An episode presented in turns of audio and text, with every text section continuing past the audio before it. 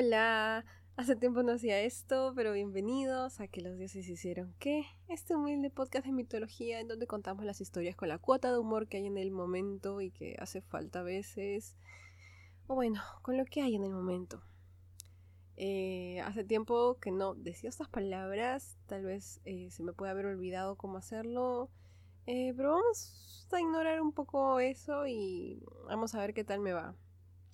Si están interesados en saber qué me pasó, eh, saben que allí está el pequeño update que les dejé, pero no quería dejar eso y desaparecer nuevamente, así que quería dejarles un episodio pequeño, súper pequeño, porque todavía estoy ahí. Tenemos que continuar con la Iliada. No me he olvidado, sí he leído, he leído, solamente que falta el tiempo para hacer las, los guiones y esas cosas, ustedes saben.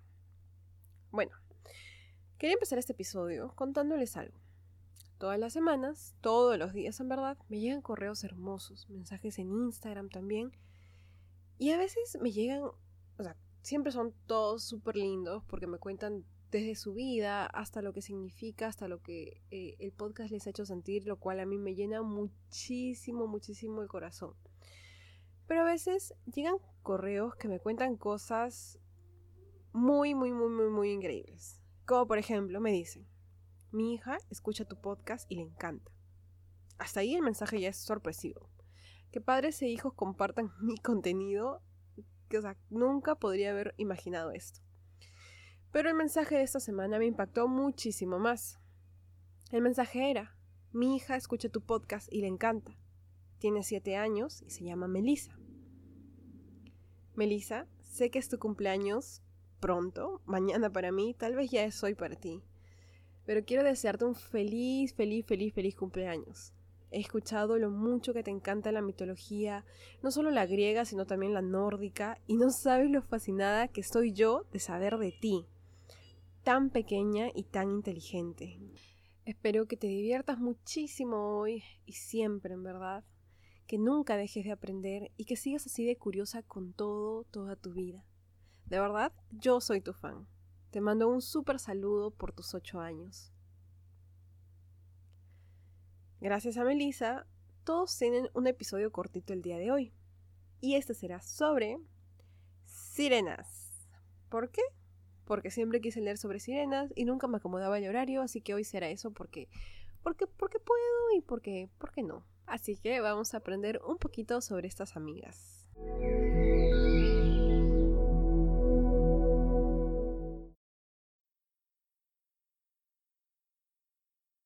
Sobre las sirenas, tal vez el conocimiento que tenemos es un poco eh, simple. Sabemos que eran criaturas mitad pez, que cantaban, eran hermosas, cosas así, ¿cierto? Pero bueno, una característica, regresé y no sé hablar ahora.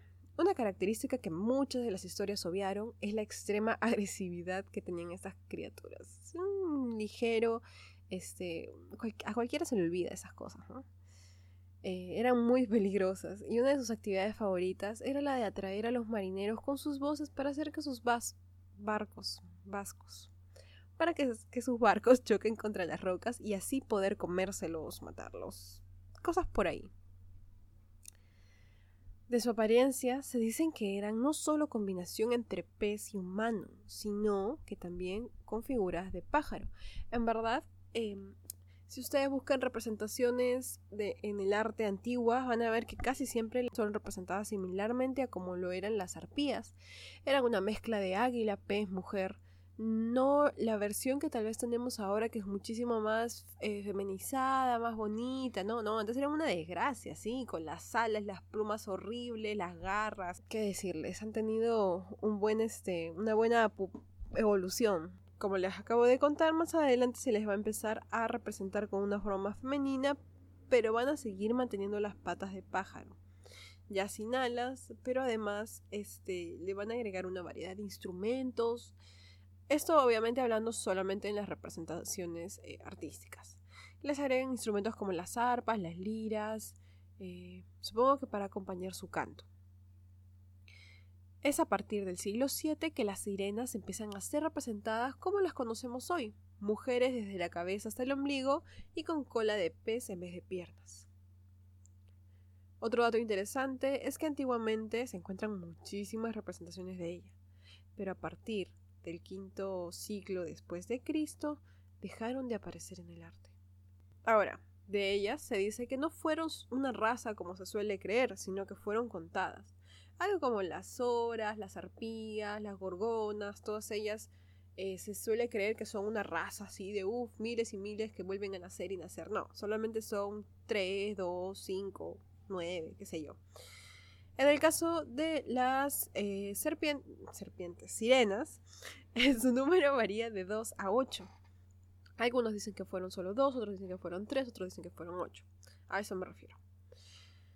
Eh, algunos van a decir que, bueno, como ya se habrán dado cuenta en todo lo que voy diciendo, hay ciertas criaturas que son tan complicadas o de las que hay tan poca información que en verdad em, hay muchísimas versiones más de lo normal y hay muchísimo misterio alrededor sobre cómo fueron, qué cosas fueron, quiénes fueron sus padres.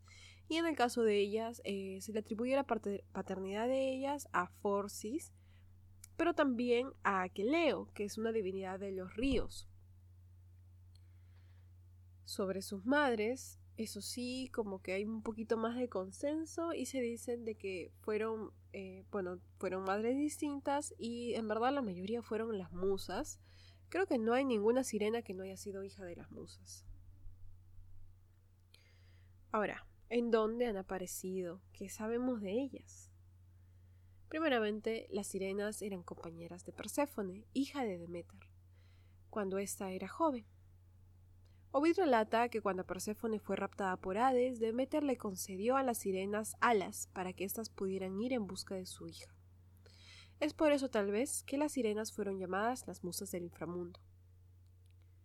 Quizás las dos historias más importantes en las que han aparecido fueron la historia de los argonautas y también la Odisea. Lamentablemente sobre esos eventos no me puedo explayar porque no les quiero spoilear, pero eh, los más que nada porque ocupan capítulos importantes en esas historias. Pero no se preocupen porque sí vamos a verlas más adelante. Solamente sepan que aparecen ahí principalmente. Una historia que sí podemos tocar sobre las sirenas es aquella que es un poco, no sé si graciosa. Todas las historias de la mitología son entre graciosas y súper trágicas, así. No hay un punto medio. Em, bueno, en esta historia se cuenta de que las sirenas ya sea como humanas, o bueno, con forma de sirena, pero no tan feas, habían decidido eh, competir contra las musas. Que no sé, son sus madres, ¿no? Pero bueno. Eh, la competencia iría en torno a cuál de ellas, cuál de todas estas entre musas y sirenas cantaba más hermoso, quienes tenían la voz más bella. Tal vez esta historia fue una forma de explicar el origen de estas criaturas. Cada quien da su acto. Las sirenas, por un lado, se acompañarían de instrumentos, mientras que las musas, así como en la película de Hércules, van a hacer su coro todo hermoso. Y finalmente no hay mucho, este, no hay mucha deliberación, ya sea que haya sido por votación o qué, pero este concurso obviamente las ganadoras fueron las musas. Si han escuchado al menos un episodio, sabrán que eh, las divinidades no aprecian nunca que nadie se compare a ellas. Así que, a pesar de que ganaran, igual estaban molestísimas de que se hayan querido comparar con ellas. ¿Qué hacen entonces?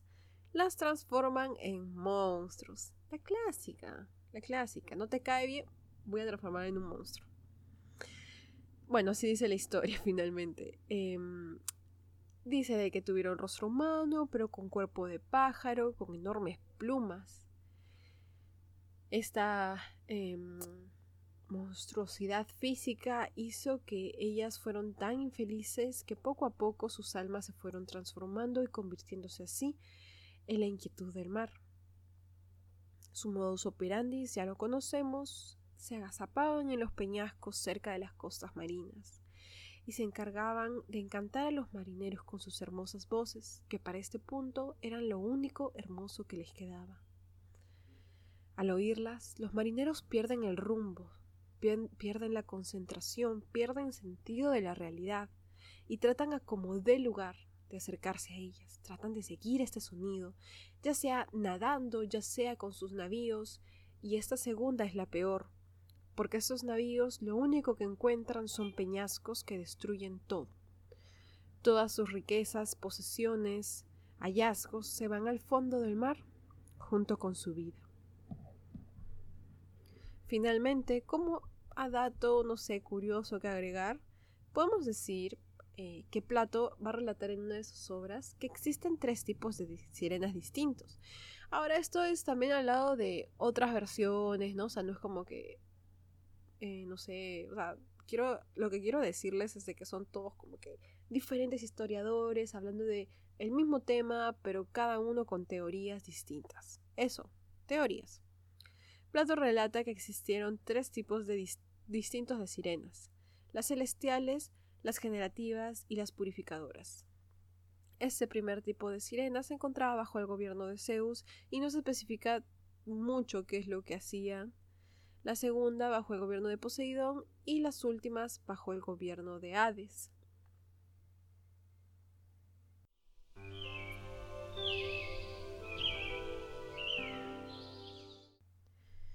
Bueno, sé que fue un episodio súper cortito, pero en verdad tienen que agradecerle mucho a Melissa porque eh, fue como que dije, tengo que hacerlo, tengo que hacer un episodio, tengo que saludarla y tengo que hacer algo para todas las personas que me han estado esperando, que han estado este, al tanto y escribiéndome.